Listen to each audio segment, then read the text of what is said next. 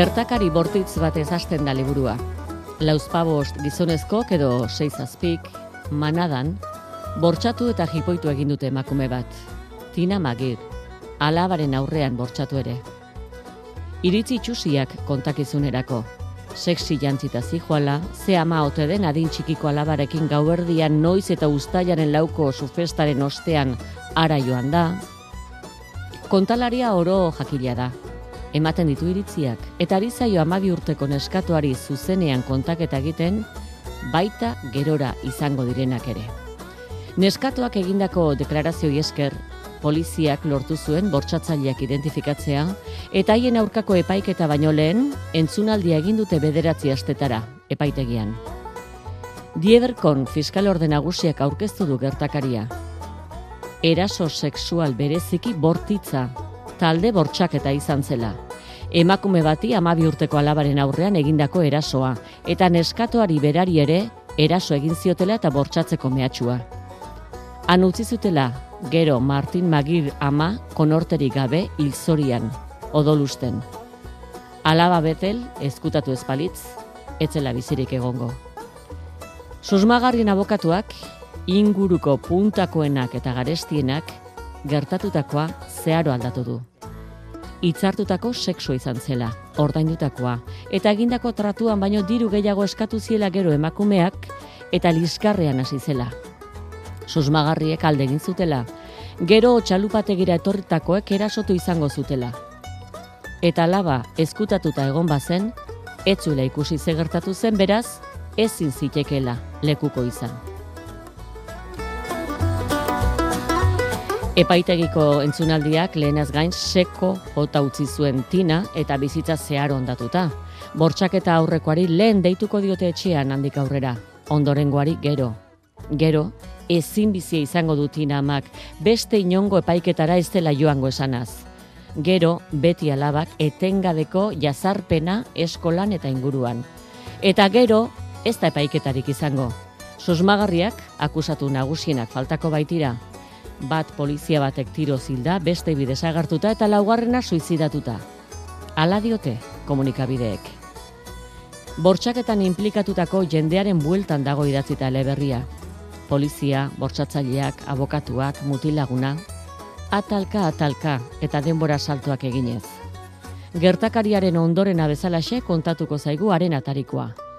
Irakurlea betiari da kontu berriak jakiten, eta baita gertakari eta egoera bereko ikuspegi desberdinak jasotzen ere.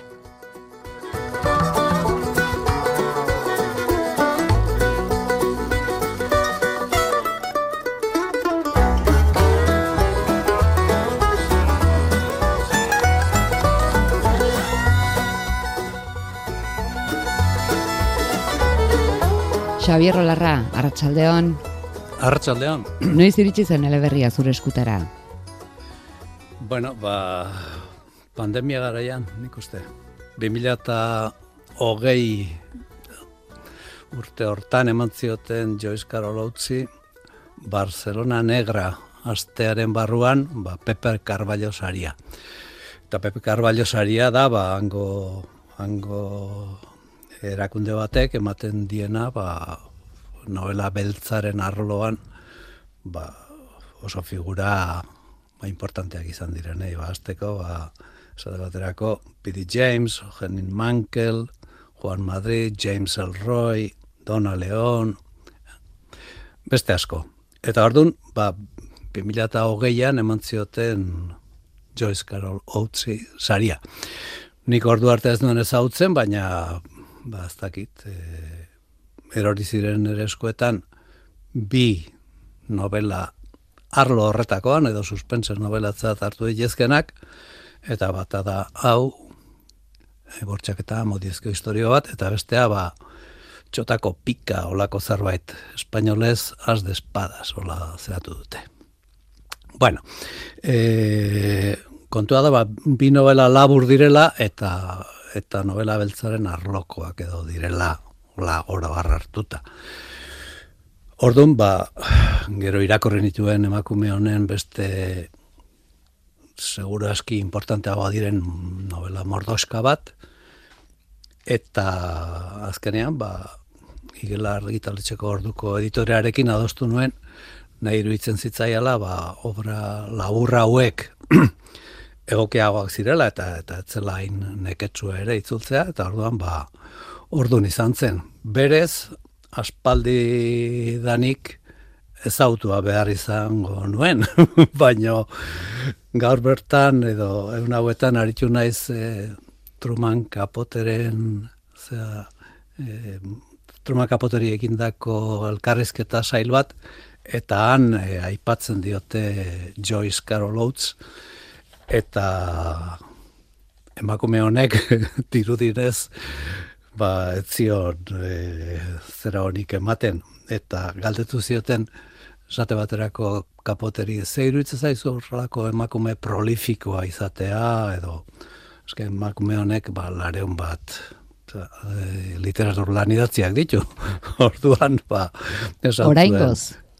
Oraingoz. Laro sei urte ditu eta azkeneko novela laro bi urterekin idatzi du Orduan, ba, bizi bada behintzat, ba, ba, segiko du, seguro aski.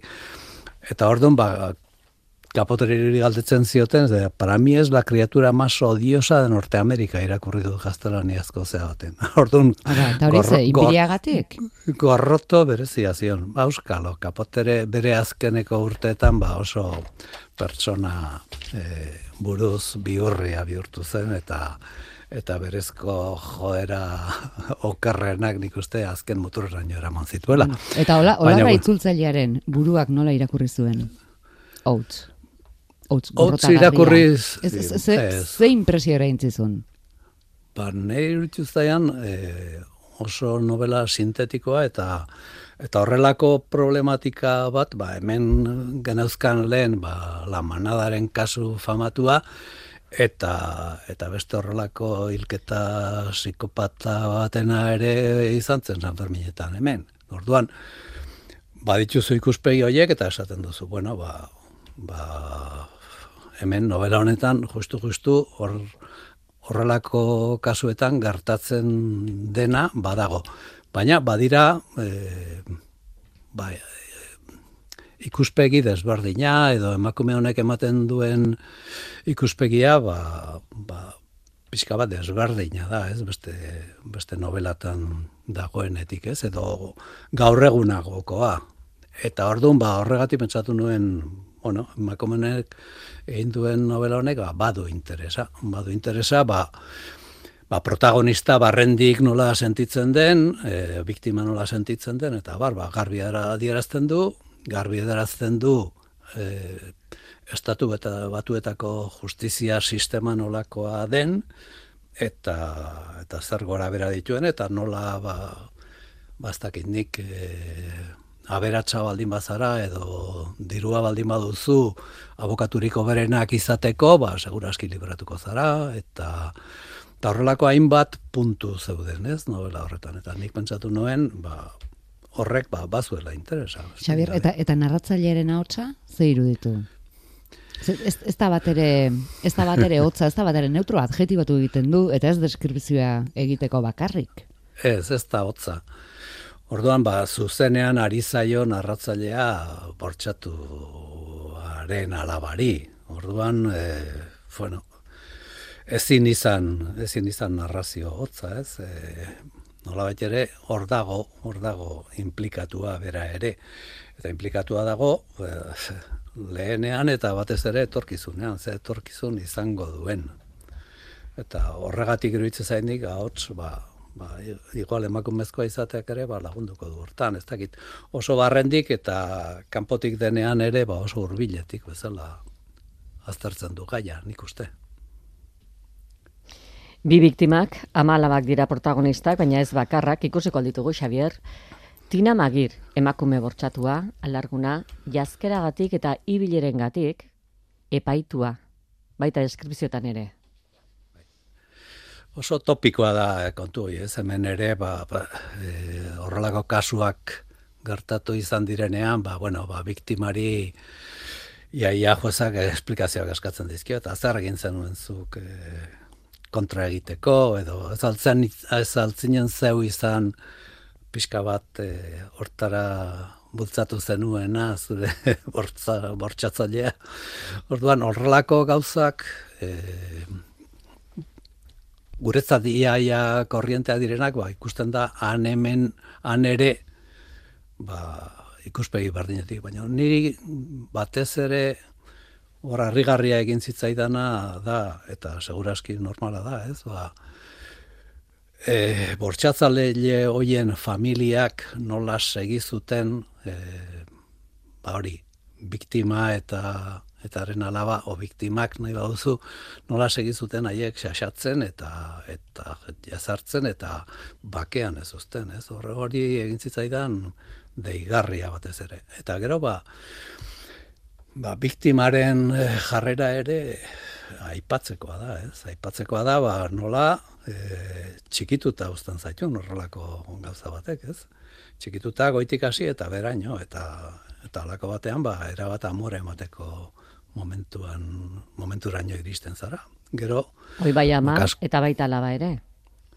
Bai, baina esaten du esaten du Joyce Carol Oatesek bere literatura eh nolabait ere nire idazkuntza irmo atxikitzen zaio optimismoari. Eta orduan, horregatik bilatzen diola, ba, emakumenetan eska txikien aurka egindako delituak esploratzean, bilatzen duela, arreta honen hausia haiek justizia lortzea, edo gutxienez lortu ezean beharrainako indarra biltzea alde e, aurre egiteko gertatutakoari.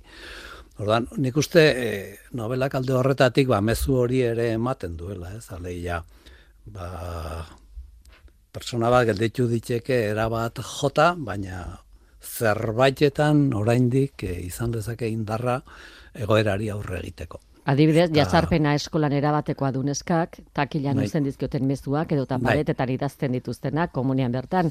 Eta berak, onik bizirauteko aleginak egiten ditu, pintada kaskazalez are, urratu, onbera, bai. irudi onbera bihurtu. Adibidez, ilargitxoren irudia. Bai, e, horrelako mezu optimista bat ere, hau da, lazgarrikeri horren barrenean, ba, bada hola nola bide bat, edo borroka egiteko aukera badagoela. Gero ezin destripatuko dugu nola konpontzen den dena, baina, baina bai, pentsaliteke behintzat, ba, borroka egite horrek, edo, edo saiatze horrek nola ere, ba, ez igual pentsaziteken irten bidea, e, justizia egitea eta e, bar eta bar, baizik eta bueno, beste nola baiteko irten bide bat e, baduela novelak, ez? Bueno, Pintadetan BM zakil jale eta BM porkulo, itzultzaileak porkulo, porkulo? Bueno, ba, ez da nik, e, e, inglesezkoa oso zakarra zen, ba, fuck eta, fuck eta beste olakoak. Eta eta hoiek ba horrela seitzuli behar dira hor ez da hueltaik emateik. Bakarri pasatzen du guztia, ala bak amari eta monari ez handirik esan gabe, behin orde amonari esatera iritsi da dendan topatutako bortsatzaile baten begiradak beldurra eta izua eragiten diola, hilko te duten beldur, eta ala itortu dio amonari gero, dromur, eta hemen dator beste protagonista, John Dromur poliziari kontatuko diezaiokelako amak. John Dromur, polizia da. Bortxak eta lekura beste polizia batekin iritsitako lehen bizikoa. Bai, hori da beste personaia nagusia, ez? Ba, hori gertatu zaio eta berak ere ba, badu bere bere iragana, baditu bere historiak izanak, e, ba, ez dakit, e, ba, estatu batuetako e, armada nibilitakoa da, eta orduan gero polizian sartu. Orduan, bertara iritsi eta ura ikusita, ba, noski, e, berak zerbait egin ahal balezake, ba, ba esaten dira e, egiteko prest da, hola, baina, baina, baina zer egin lezake. Orduan, hori da kontua, ez? Eta hor, ba, nik uste, e, estatu batuetako justizia sistemaren barrenian aritzezkero, ba, gauza batzuk dituzu barrak, eta kanpotik aritzen baldin bazara, ba, beste, beste batzuk. Eta orduan, ba, bueno, e, baliabide hori ere, ba, badago, ez dakitzen bateraino, e, irten bide egokia, edo morala, edo dena delakoa den, baina, baina tipua hor sartzen da horren barrenean, eta, eta saiatzen da, ba, egiten zaion dei horri, egiten zaion laguntza eskaera horri, ba, nola baita erantzuten. Liburuan zehar etengabako presentzia du, erabaki horra da, baina nola esango dugu justizia jokatzen dula, diskreto jokatzen dula, ze drumurrek justizian sinesten du, baina ez justizien tresnetan. Bai, e, sinistu beharra dauka, baina hor kontradizio horiek sortzen dira, ez?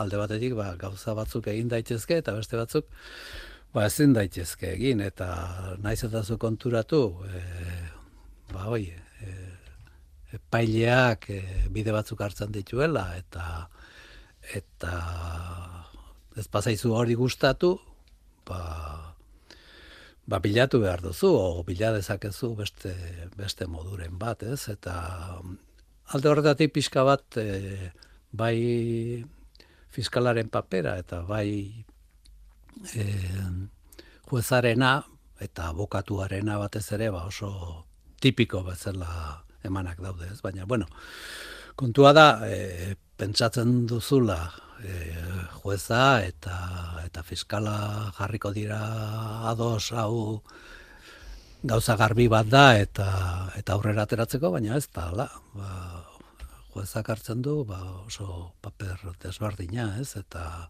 eta kasik, ba, han bertan daudenentzat, ba, ba, ez dakit nik e, irribarrea bilatuz, edo, en fin, gauza behar bezalako seriotasunez nire ikuspegitik hartu gabe. Eta... Bai, justizia berare protagonista da, liburuan. Bai. Tinaren amak, e, zera esan du, lege saltxako jendea. Definizioa gustatu zaizu? bai, e, nola bateko lege inguruaren zera da bilen mundu bai. Nik uste jende arruntaren oso, oso jende bitxia eta urruna dala, ez? Eta ez da genikan, ba, ez da juez bat etortzen denean epaimaira, ba, danak zutik, han ez dakit zer, ba, maten du jainkoa etorri dela. Orduan, ba, pf, e, jende hoie guztiak, ba, nola kasta bat osatzen dutela ematen du, eta eta jende arruntaren ba, aski urruna da hori guztia, eta orduan, ba, ez e, jende horrekin ez da ikusi nahi, ez? Naiz eta mm, inundik laguntza heldu behar bazaio haien gandik izan, ez? Abokatu punta-puntakoena kontratatuko du bi anaia bortzatzaileetako aitak. Bai. Eta ze gertatuko ta abokatuaren izen honak prestigioa gaizkilei ere. Etzieten bortzatzaile deitzen baizik eta aitak Bafaloko abokatori puntakoena kontratatu zuela esan. Claro. Claro. Bai, e, olako bat kontratatzen duzunen, ba, ba, oi, bortxatzaileak ere, ba, kategoriaz e, hobetzen dira, ez? Eta horretarako, ba, ikusten da, ba, bortxatzaile horietako baten aitak, ba, bere ondasun guztia jarri behar ditu hortan, eta, eta libratuko den esperantzan. Diru askatu behar etorriko zaio, eta horra hor gero ahobiko labana edo. Diru askatzeak lotza eragingo dio berari, eta diru emat, eman dionari berriz, arrokeri etorriko zaio, ohorea, non egon daiteken ez dago zaterik? Bai, ba, garbi dago, eh, abokatu horrek ez dauzka, ez dakit nik, ez dauka bere lana musutro guzteko, edo han errekardaritzan aitzeko prezioekin eta bar, hau da bere burua punta-puntan dauka, eta orduan badaki zer kobratu behar duen, eta eta zer ez, naiz eta ba, hor defenditu behar dituenak ez izan aberatsak. Eta orduan, ba, nik uste paper hori eta eta pertsonaia hori oso oso ongi ezaguna dala, ez? Kirkpatrick da abokatua puntakoena bai. ingurua den onena eta garestiena. Genioa. Deitzen diote, bortxaketa adostutako eta ordainutako sexu harremana bihurtu du, eta bere estrategia omen, uste badu, biktoma, biktimak zigorra merezi dezakeela, akusatua zigortu beharrian, akusatuen alde jarriko da. Epaimaikoek errugabetasun epaiak emateko joera dutelako kristauen jarreraz. Bai, e, horrelako abokatuek ba, epaimaiak oso ondo ezagutzen dituzte eta eta estatu betuetako funtzionamentua hori da. Ni gogoratzen naiz e, novela beltza itzultzen hasi nintzenean, ba, hango printzipioetako bat, o ez dakinik zein novelatan irakurri nun, inoiz ez dago jakiterik epaimai batek zer egingo duen. Eta hortan oinarritzen zela abokatuen e, funtzionamentua. Aski da bat zalantzan jartzea dena pikutara eraman alizateko. Orduan, e, estatu batuetako eh, justizia sistemari buruz, ba, makina bat aldiz, eta eta epaimai hoiek zer egiten duten, eta nola funtzionatzen duten, eta abar, ba, askotan ikusi dugu filmetan, ez? Baina hemen ez da e, fase hortara ere iritsiko, lehenago konponduko baita problema mm. guztia. Baina horrek ez du esan nahi, abokatuak ez du, ez duenik horrekin kontatzen, hau da, abokatua hortara doa. Hortara doa bere arrazoinamendu guztia, eta ez da bat ere harrigarria egiten arrazoi bide hori zein den, ez, hemen ere, gauza bera gertatzen da, eh? normalean ba, sexu eh, onartua izan dela, hori izaten da beti eh, egiten den eh, argudioa o defentsa bidea, eta kasu honetan ba, diru truke gainea, eta, en fin, ba, hori guztia erabat, eh, ez ez esango erabat eh, topikoa danik, baina orain arte bintzat horla gertatu izan da kasu gehienetan, eta horrekin kontatzen du abokatuak eta hori hori egiten du, ez? Eta hemengo kasuetan ere gutxi gora bera hori bera egiten dute. Kasu hartan dirudienez ba nahiko e, arrakastarekin ze ze handikaterata ikusi zuen bortxatuak berak ikusi zuen et, handik ez zetorrela ez erronik handik ez zetorrela ezer, o, ez zegoela ezer espero izaterik. Mm -hmm. giro horretan edo animo horrekin atera zen e, hasierako bista hortatik. Iratxita. Esan beharko bai. dugu, eh, orain arteko kontu bortitzen artean maitasuna ere badela, liburuan. Maite duela kaseik tina, baita tina kasei ere, eta amakala bat alabak bai. ikaragarri ama. Bai, bai, maitasun hori bada, amodiozko historia hori ere bada, badira amodiozko historia horiek. Dena dela, ba, e, izenburua horrela jarreta, ba, badirudi amodiozko historia bortxatzailearen eta bortxatuaren arteko dela. Eta ez da inundik ere hori. Hau da, e, horregatik egiten da, pixka bat txokantea, ez, e, izenburu hori. Baina, baina hori irakurria ala, behintzat, argi geldituko da maitasun historioa o historioak zein diren eta agian geldituko da baten bat ora idean zein den hmm. maitasun historioa azken azkenean dagoena. Dagoena, baina hori ezingo ezingo dugu. Hori irakurleak eh, aurkitu behar. Hori irakurleak atera beharko bai. du, bai. Kasa ira beste protagonista, o Casey edo zakigu nola esan behar, bai. Nola, bai, Xavier? Casey, bai. Tinaren gizon lagun berria, ezkondua, bueno, banandua eta banaketaren eragila tina bera izan ote zen ere, bai. bada, mm, zurrumurua. Kaseiren emazte Xavier, bizi alarguna? Ara diozu, keisik bai. ia muturra txikitu zion bere emazte bizi alargunari. Tina magiri buruz egindako komentario batzuengatik. Bizi alarguna. Bizi alargun esaten dute, eh, separatuari esaten diote, lesakata alde horietan. Gipuzkoan ere bai. Bueno, Nafarro alden ere bai. Baita ere. Bai. Orduan bai, eh, hor daude harreman horiek guztiak eta eta azkenean ba, protagonistak egoera horretan ba, laguntza ere ba, nolabait eh, errefusatu egiten du eta bere e, senargai berriaren laguntza, aleia. Baina gertaera horren ondoren, ba, badirudi emakume hori erabat jota gelditu dela eta eta ez duela ia laguntzarik ere nahi, bere buruz atera beharko du. Eta kesei bereak ere ez dauka oso egoera ederra, ze handik kanpo ere lotxarazi egingo dute, bortxatuaren mutil lagun izateagatik. Noski. Bai, bai, ez dauka egoera bat erreza eta azkenean, ba, nik uste erabakitzen duela, ba, bai, bere orduko Andre Gaiak, e, baite, uko egiten badi badio, ba, beste bide bat, bat bilatu beharko du, ez dakit, hortik jo beharko du. Patuaz ere balda liburua, zekeseik bere etxean geratzeko eskaintza egin zion, ospakizun egunean, bluegrass hmm. musikaz hmm. gauerdian abi, abiatu etzedin, eta hor dator beste atal baten izenburua. Zori ona, zori txarra, zori utxa, bada zoriaren eragina ditxosozko parke hartatik pasatu ezpalira. Claro, baina hori novela guztietan gertatzen da, ez? Ba, e, bide bat e, erabakitzen baldin baduzu, ba, horrek ondorio batzuk ditu, eta beste erabaki izan bazenu, ba, ez zen deus zertatuko, ez zen novelarik izango orduan. Orduan, ba, novelan hori ere, ba, garbi gertatzen da, eta hori ere, ba, ala da. Gerora ere, bat, bai?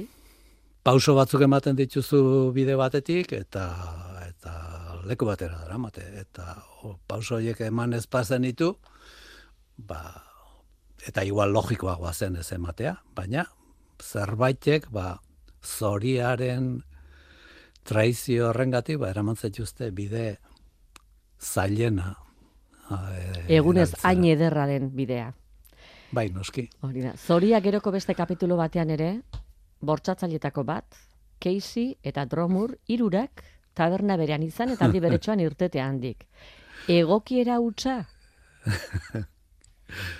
Bueno, ba, egokierak izaten dira, baina baina horren besteko egokierak ez, ematen dute bilatuak direla, nola baita ez? Eta orduan ba, hoietako hoietako batzuen mugimenduak seguru aski ez ziren eh, inozenteak esan dezagun, ez? Ba, zerbaiten bila baze biltzan. Baina, bueno, ba, azkenean, zoriak irurak bildu ditu toki berean.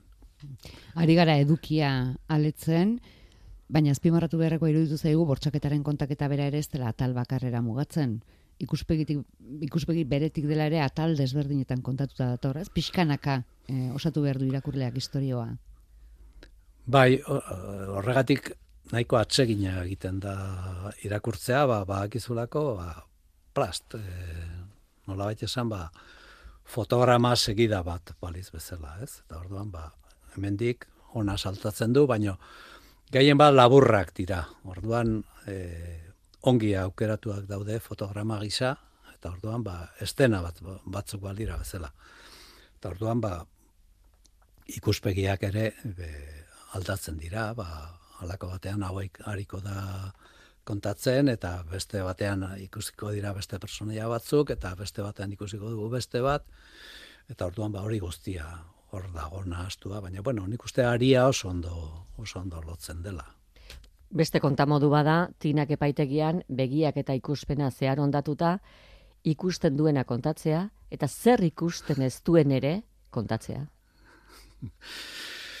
Bueno, oso egoera xelebrean gertatzen da, eta gainea, ba, bueno, ez da gindik, ba, juezak, antioju beltzak entzeko, eta horrelako gauza ja nik uste, ba, autoreak berak nik uste nahiko e, egurra eman nahi diola juez hori nuno handik, eta eta ba, jartzen du jartzen du emakumea ba egoera jasan gaitz batean, ez? Eta bueno, ba hor ikusiko du alduen guztia eta ikusi beharrako guztia.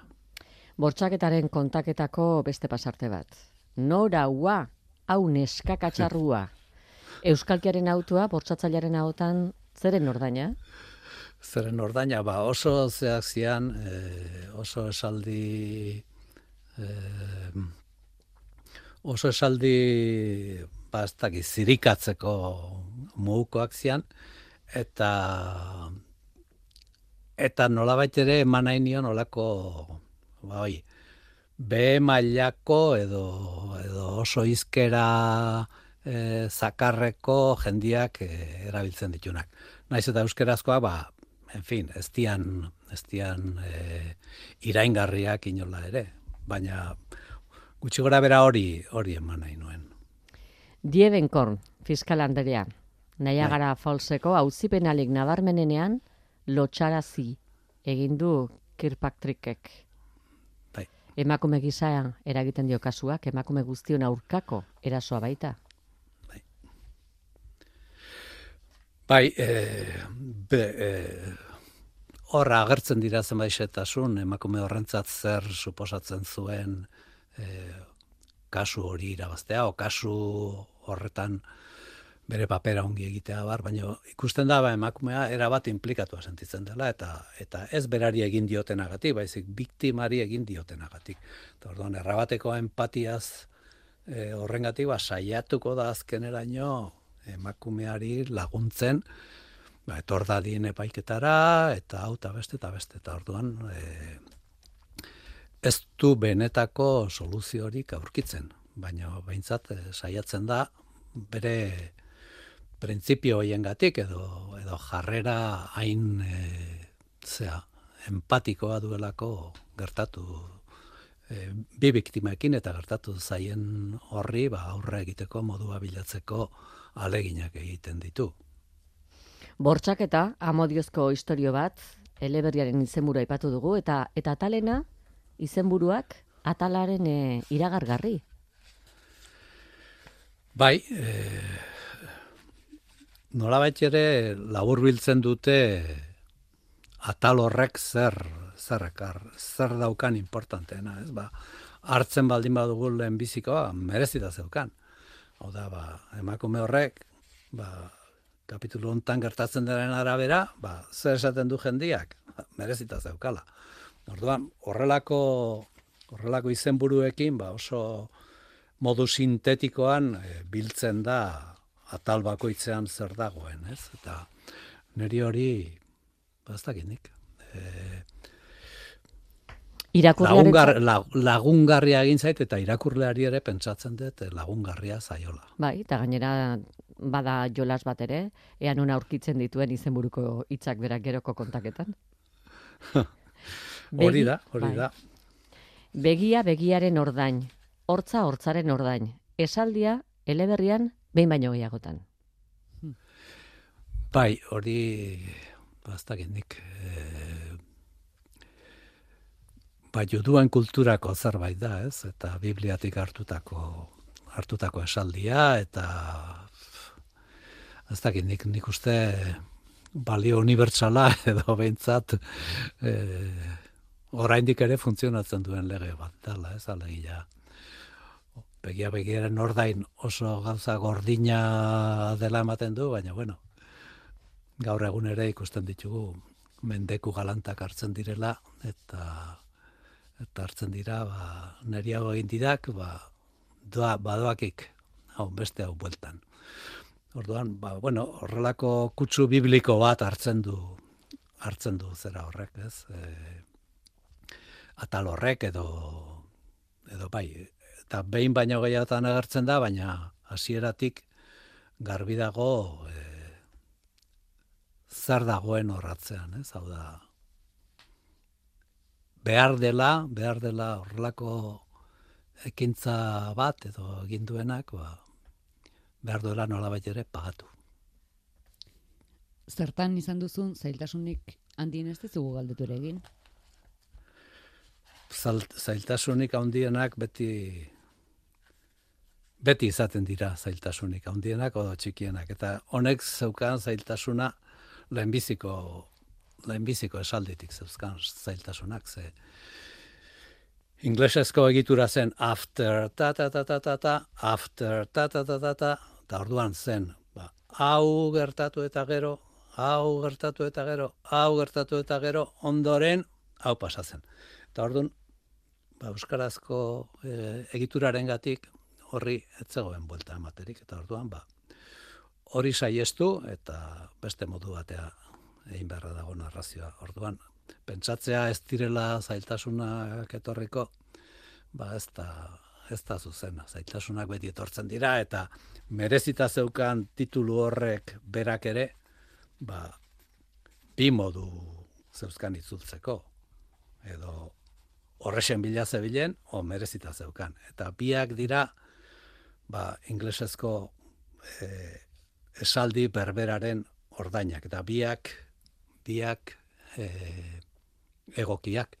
Orduan, segun zein eta aukeratzen duzun, ba, ikuspegi bat ematen duzu. Eta eta gaztelaniaz, ba, nik uste, bat, zupen bat baino gehiago du, eta batek, ba, hori esaten se lo estaba buscando, eta bestiak se lo tenía merecido. Orduan, bi hoiek ziran e, aukerakoak eta egokiak nahi irutxu zizaidan jarri nuna, baztakinik, ba, e, seguro aski jendearen ikuspegitik gogorragoa zela edo eta horregatik aukeratu nuen, baina biak ziren zilegi eta horregatik esaten dizut zailtasunak ba, beti daudela eta beti dagoela ba, ontan eta ontan aukeratu garra eta bar eta ez beti asmatzen duzun sensazioarekin, baina bueno. Ba... E, after, e, horren e, ordainarekin gustora geratu zara? Bueno, ba, ez neukan beste Ez neukan beste modu oberik eta orduan ba egin nuen hori kendu eta hori hori guztia e, bukaeran ondator ba bueno eta hori eta hori eta hori da gertatu ondoren hau entzun beharra ez eta hori ba inglesez hobeto lotua dago eta euskaraz ba ezin nuelako beto ezin niolako horri buelta eman, ba horrela segalditu da, ez dakit zuek eh, somatu duzuen sarrera ondo sartzen dela, olen biziko kapitulu hoi irakurrita jadan argi daukazuen, no, ez? Hori irakurleak esan. Merezita zeukanetik. Bai. Merezi izan du irakurtzeak.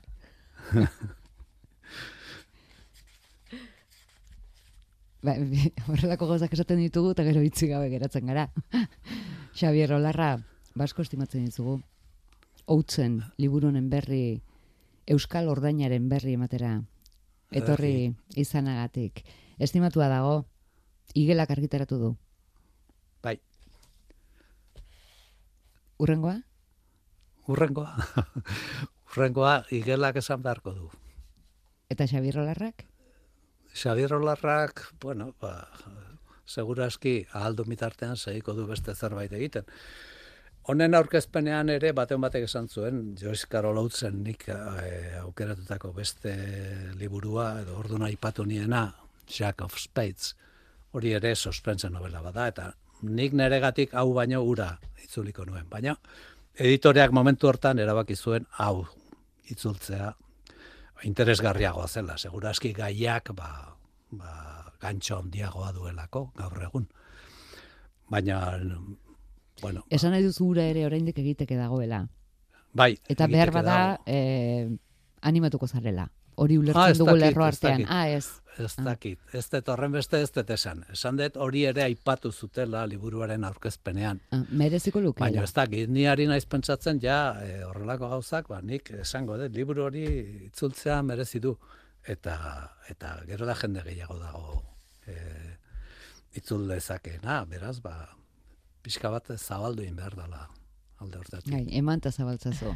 Xabier Olarra, eskerrik asko. Zuri, agur.